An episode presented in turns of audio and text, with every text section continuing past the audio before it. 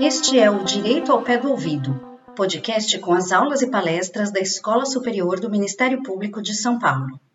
Neste episódio, você poderá aprender um pouco mais sobre trabalho infantil, assunto debatido na primeira mesa do webinar A Aprendizagem como Forma de Combate ao Trabalho Infantil, realizado no dia 8 de abril de 2021 pela escola, em parceria com o Ministério Público de São Paulo, com a Justiça do Trabalho e com o Ministério Público do Trabalho.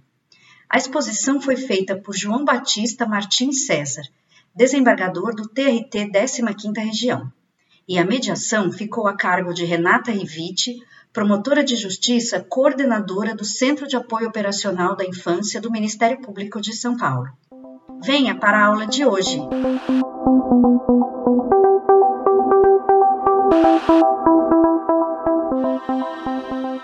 Olá, muito bom dia. Eu passo a palavra agora para o Dr. João Batista Martins César. Ele é desembargador do Tribunal Regional do Trabalho da 15ª Região, estabelecido em Campinas, em São Paulo, presidente do Comitê de Erradicação do Trabalho Infantil e Estímulo à Aprendizagem do TRT 15, integrante da Comissão Nacional do TST da Comissão da Justiça do Trabalho e de Erradicação do Trabalho Infantil e de Estímulo à Aprendizagem, e ainda doutorando pelo Instituto Toledo de Ensino. Doutor João Batista está com a palavra agora para discorrer sobre a temática trabalho infantil. Bom dia a todas e a todos. É uma grande alegria estar aqui com vocês hoje. Quero agradecer o convite Quero cumprimentar o Dr. Mário Luiz Arrubo, o Dr. Paulo Sérgio de Oliveira Costa, a doutora Ana Marilis, minha querida amiga, Dr. João Eduardo Amorim, Dr. Eduardo Lisangarten, a doutora Ivani Contini Bramante, Dr. Mário Malaquias, e em nome da doutora Renata Rivite, eu quero cumprimentar todos os colegas e as colegas do Ministério Público do Trabalho, juízes, magistrados, magistrados que estão nos acompanhando, e ao público em geral, que eu sei do, do grande alcance que, que a instituição Ministério Público de São Paulo tem nacionalmente. Eu quero, antes de começar a minha fala, eu queria registrar aqui os meus sentimentos a todas as vítimas, familiares dessa tragédia que está assolando o mundo, mas no Brasil de uma forma muito mais acentuada, infelizmente. Essa semana perdi vários amigos por essa pandemia e eu já digo que a gente está perdendo praticamente, né, como se caíssem 40 aviões por dia. Então a gente estaria chorando aqui 40 aviões caídos por dia, né, de mortes praticamente que nós estamos tendo por dia. Agora, infelizmente, a gente tem que fazer a, a restrição, né? Nós tem que ficar, quem puder ficar em casa para dar um pouco de sossego ao sistema de saúde, né? Minorar a situação no sistema de saúde. Mas eu quero dizer que, passada essa fase, eu pretendo lutar muito para a gente instaurar uma comissão da verdade. Eu tenho certeza que os ministérios públicos aqui presentes também vão levantar essa bandeira para a gente apurar, para a gente apurar a responsabilidade de todos e todas que se omitiram para que essa tragédia fosse tão grande no nosso país. Se Deus quiser, eu quero, como cidadão, fazer o maior esforço possível para a gente apurar tudo, passar tudo isso a limpo. Bom, então, registrando aqui nossas, os nossos sentimentos, a nossa solidariedade às famílias, e já inicialmente, né, eu quero colocar esse trabalho que a doutora Renata colocou, o doutor Sarrupo também, desse tema de cooperação, né? E essas instituições, né? Todas essas instituições trabalhando em prol da aprendizagem, né? De garantir um futuro melhor para as nossas crianças e adolescentes. Então, esse evento já é um evento decorrente desse tema de cooperação e eu tenho fé que, que nós vamos avançar muito nessa questão.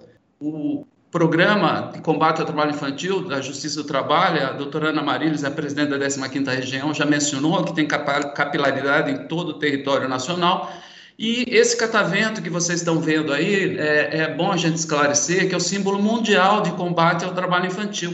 Esse catavento é um catavento um pouco diferente, porque esse tem cinco pontas, representa as crianças dos cinco continentes, e cada ponta tem uma cor para mostrar a diversidade das crianças dos cinco continentes. O catavento é um brinquedo unissex, né? Meninos e meninas brincam com o catavento e quando ele gira, some, né? Vira uma cor só. Então mostra que criança é tudo igual. Pode ser uma criança aqui do continente americano, da Europa, da Ásia, são todas iguais e devem ser protegidas. E esse é o símbolo mundial é, do combate ao trabalho infantil e foi indicado por brasileiros. Brasileiros levaram essa sugestão à Organização Internacional do Trabalho, que acolheu. Então, o catavento hoje é o símbolo mundial de combate ao trabalho infantil e foi sugestão de brasileiros. Então, nós brasileiros temos o nosso valor e nós vamos virar essa página aí. O trabalho infantil no Brasil, em 1993, quando o presidente Itamar Franco instituiu o Bolsa Escola, era quase de 8 milhões de crianças trabalhando. E vejo que a, a, o Bolsa Escola foi uma boa medida, reconhecida pelas organizações inter, internacionais, porque de lá para cá o gráfico é de queda. Podem acompanhar aí que, com esse programa de transferência de renda, houve a possibilidade de dar um combate efetivo e dar uma alternativa para essas famílias em extrema vulnerabilidade social. O último dado divulgado pelo IBGE aponta 1 milhão 998 mil crianças trabalhando por ano no Brasil. Esse dado, né, empiricamente, eu me permito, né, aqui nós estamos numa escola, a gente tem a liberdade de cátedra aqui, de criticar, porque, como muito bem apontado pela presidente do nosso tribunal, doutora Ana Mariles, houve um acréscimo de trabalho infantil, algumas pesquisas apontaram isso, e em momento de pandemia, de extrema vulnerabilidade social, a tendência é de crescimento e não de queda. Então, tem muitos pesquisadores que estão impugnando esse dado, mas esse é o dado oficial que nós temos. Então, ele é, vem numa linha de queda e essas políticas de transferência de renda são importantes para combater o trabalho infantil. E falar de trabalho infantil tem dois mitos que a gente tem que combater. Mito não corresponde à realidade, né? A realidade é outra e a gente tem que falar. E falar rapidamente. Primeiro mito, trabalhar não mata ninguém. No caso, trabalho infantil mata e mata muito. De 2007 a 2020, nós tivemos mais de 49 mil acidentes envolvendo crianças e adolescentes, com mais de 290 óbitos. Então, a cada 15 dias morre uma criança no Brasil vítima de trabalho infantil. Então, quando alguém fala que trabalhar não mata ninguém, é uma mentira. Né? E a gente tem que, em momentos de fake news, né, a gente tem que trazer a verdade. E outra mentira é que é melhor trabalhar do que roubar. Essa também é uma grande mentira, porque os dados da nossa Fundação Casa e do sistema prisional brasileiro, que é um dos maiores do mundo, né, mostram que praticamente 80% da nossa população, seja da Fundação Casa, seja do sistema prisional, começaram a trabalhar precocemente. Então, o trabalho precoce não é sinônimo de que não vai se envolver em ato infracional. Pelo contrário, criança tem que estar protegida dentro da escola, né? Rapidamente pontuar aqui com vocês, né? Nós temos algumas convenções internacionais que o Brasil é signatário, nós temos a Convenção 138 da OIT, da Organização Internacional do Trabalho, de 1973, e eu chamo a atenção para vocês dessa data, 1973. Naquela época, foi fixada como idade mínima para ingresso no trabalho de 15 anos. Ela tem aí um requisito físico, né, para o ser humano tinha que ter um mínimo de desenvoltura para ingressar no mercado de trabalho, mas tem também um conteúdo educacional, porque naquela época, 15 anos era a idade mínima para terminar o antigo ginásio, hoje o ensino fundamental. Né? Então, e essa mesma convenção coloca que tem que ser, tem que evitar o trabalho do adolescente até ele completar o ensino obrigatório. E hoje no nosso país, o, o ensino médio é obrigatório, né? Então, de, de acordo com o artigo 208 da Constituição, então, se formos analisar a proibição do trabalho infantil no Brasil, deveria ser pelo menos até os 17 anos. E, convenhamos, é, em 1973, o ensino ginasial era suficiente para preparar é, um trabalhador para o mercado de trabalho. Hoje em dia, no mundo globalizado, o ensino médio é o patamar mínimo né, para ter um, um aproveitamento no mercado formal de trabalho. O trabalho infantil é uma tragédia, mas dentro dessa tragédia nós temos uma outra tragédia, que é a, a das piores formas de trabalho infantil. Então, a Organização Internacional do Trabalho tem a Convenção 182 de 1999, que ela fala das piores formas de trabalho infantil. E dentro dessas piores formas, né, tá lá a escravidão, a exploração sexual, atividades ilícitas, né, tráfico de drogas, uso de crianças em conflito armados. E o que a gente vê no Rio de Janeiro, né, o que a grande mídia mostra, crianças sendo utilizadas como soldados do tráfico, né? Então, a rigor, essa é uma das piores formas de trabalho infantil que está na Convenção 182. E nós temos também a Convenção da ONU, né, de 1989, Direitos da Criança, né, onde o Brasil também é signatário e que vem apregoando que os países têm que proporcionar todas as condições para, as, para que as crianças possam educar, né, frequentar a escola, crescer dentro do espírito de solidariedade, compreensão, amizade e justiça entre os povos. Né? Então, o trabalho tem que ficar postergado para a idade adequada. E o Brasil né, é signatário também dos Objetivos de Desenvolvimento Sustentável da ONU, né, e que na meta 8 prevê né, acabar com o trabalho infantil até 2025. E 2025 já está aí, né, gente? Está muito próximo a 2025. E aí falar, ah, mas o Brasil, se ele cumprir, nós temos soberania, não vai acontecer nada não vai acontecer nada em termos, né, gente? Porque o Brasil já foi condenado é, em organismos internacionais pela prática do trabalho infantil, por dumping social.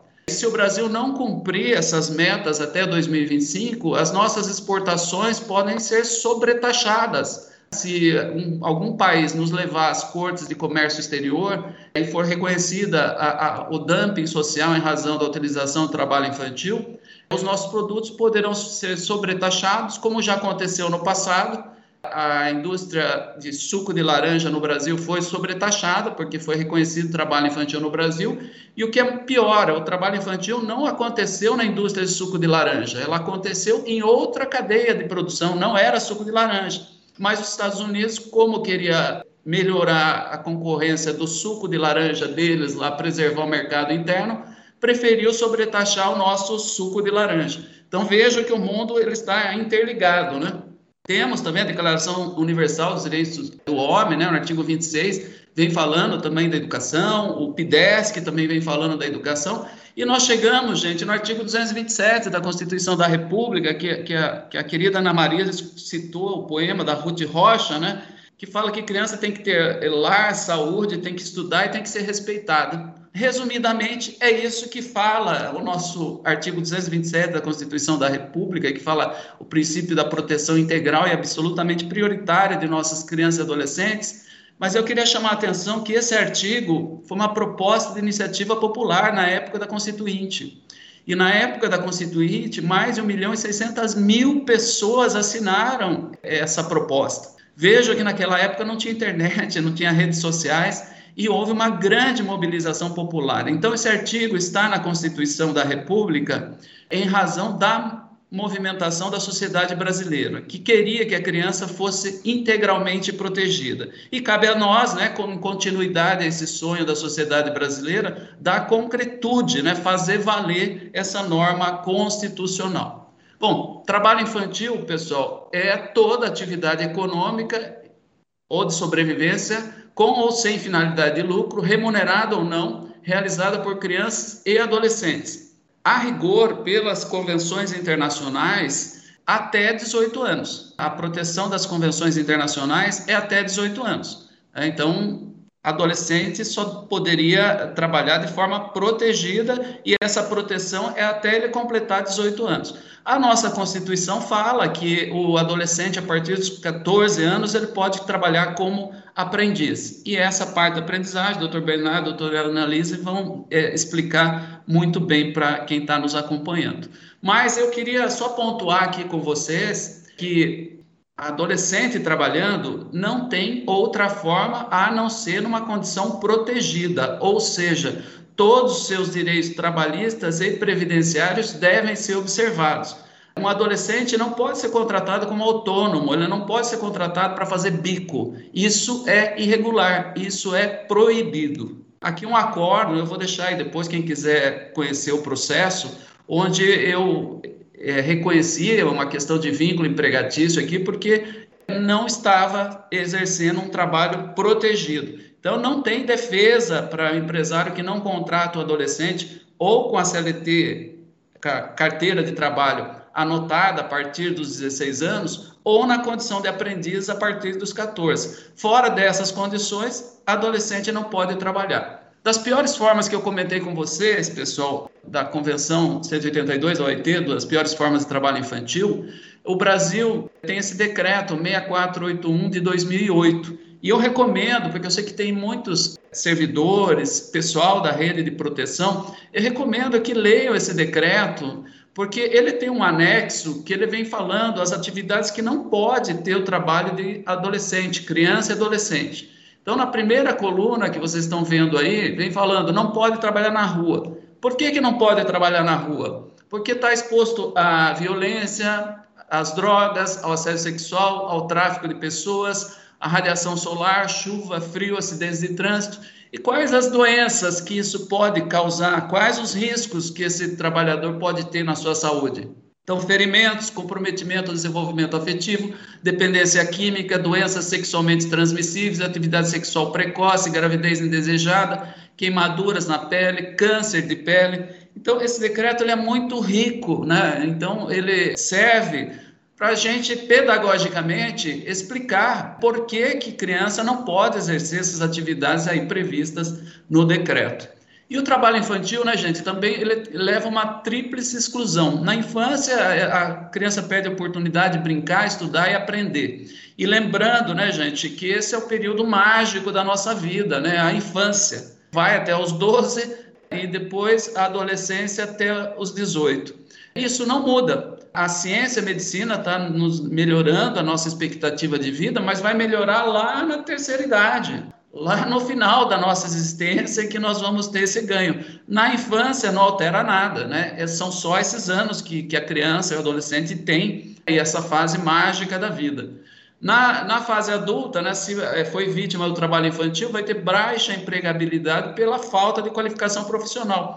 Infelizmente, na terceira idade, né, não vai ter condições dignas de sobrevivência porque não teve condições de fazer uma poupança durante a vida esse ciclo da miséria e da pobreza, né? Então a criança é pobre, por ser pobre, ela vai precocemente ao mercado de trabalho, ela ainda precocemente ao mercado de trabalho, ela tem evasão escolar, ou abandono mesmo, ou o, analfabetismo funcional, né? Que a gente vê adolescentes aí no terceiro ano do ensino médio e não sabe ler, interpretar um texto, não sabe fazer as operações básicas de matemática.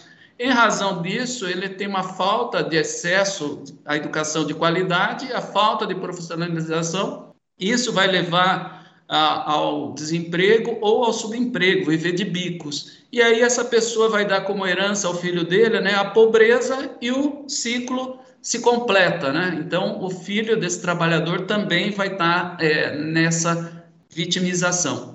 Nós entendemos que se entra a pobreza, onde está essa seta aí, e o trabalho precoce, a gente colocar aí uma escola pública atrativa, de qualidade, em tempo integral, a gente consegue romper esse ciclo de miséria e de pobreza e colocar um ciclo virtuoso de riqueza. Nós não vamos inventar o caminho, a roda, né? Esse caminho já foi inventado, essa roda já foi descoberta. Os países desenvolvidos já fizeram isso. E se a gente pegar um dos exemplos agora mais atuais aí, a Coreia do Sul, a Coreia do Sul no final da década de 60, começo da década de 70, ela investiu tudo em educação.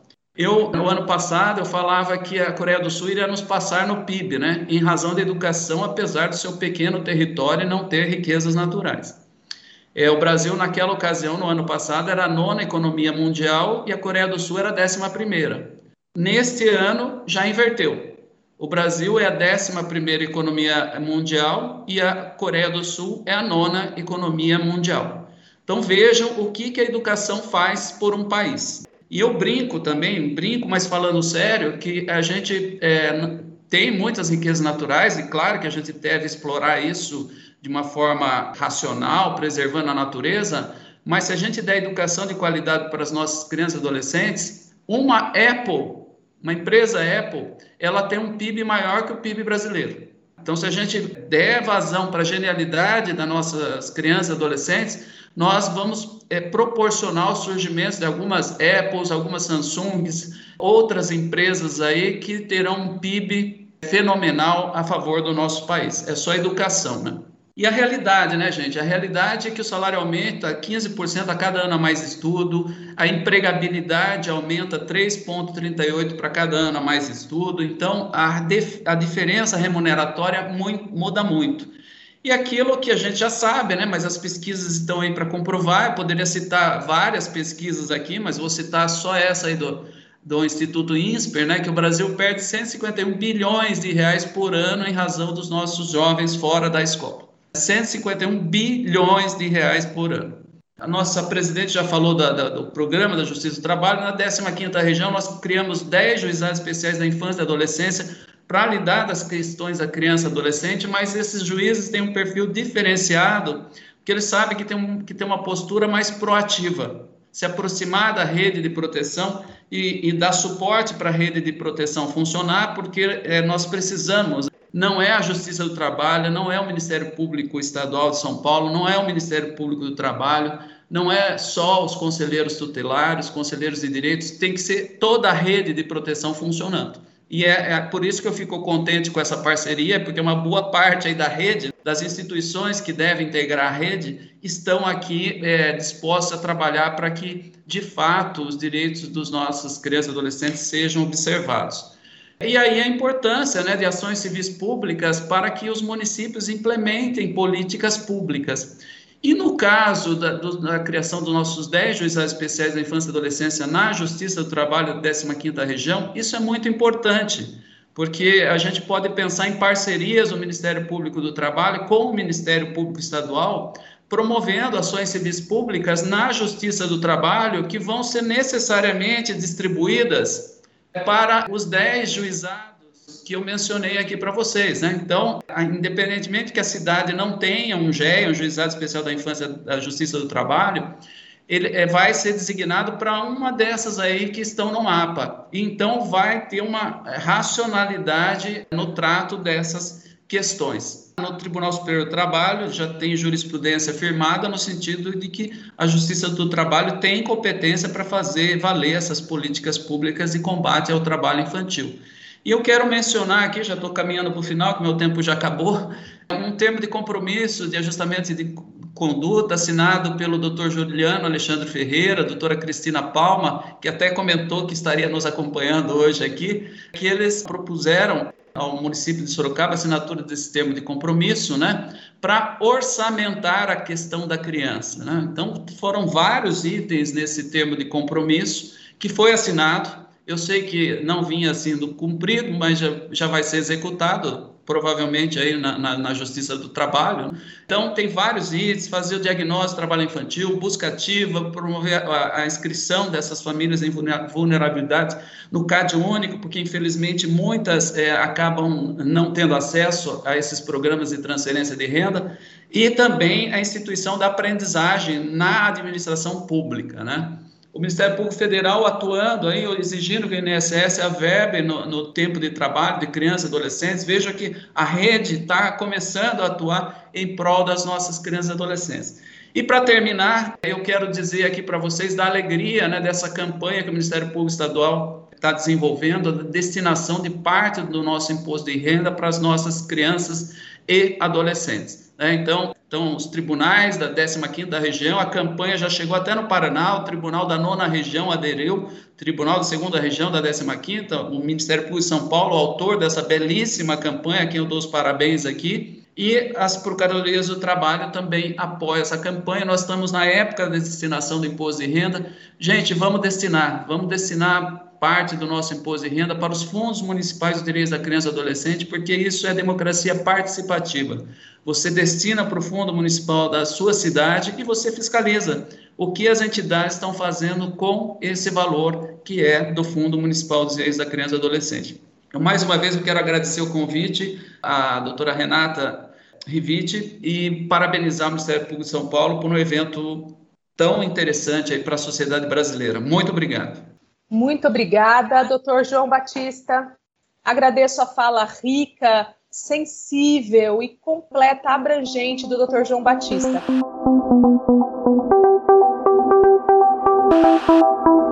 Este foi o Direito ao Pé do Ouvido. Siga nosso canal e amplie seu conhecimento com a Escola Superior do Ministério Público de São Paulo.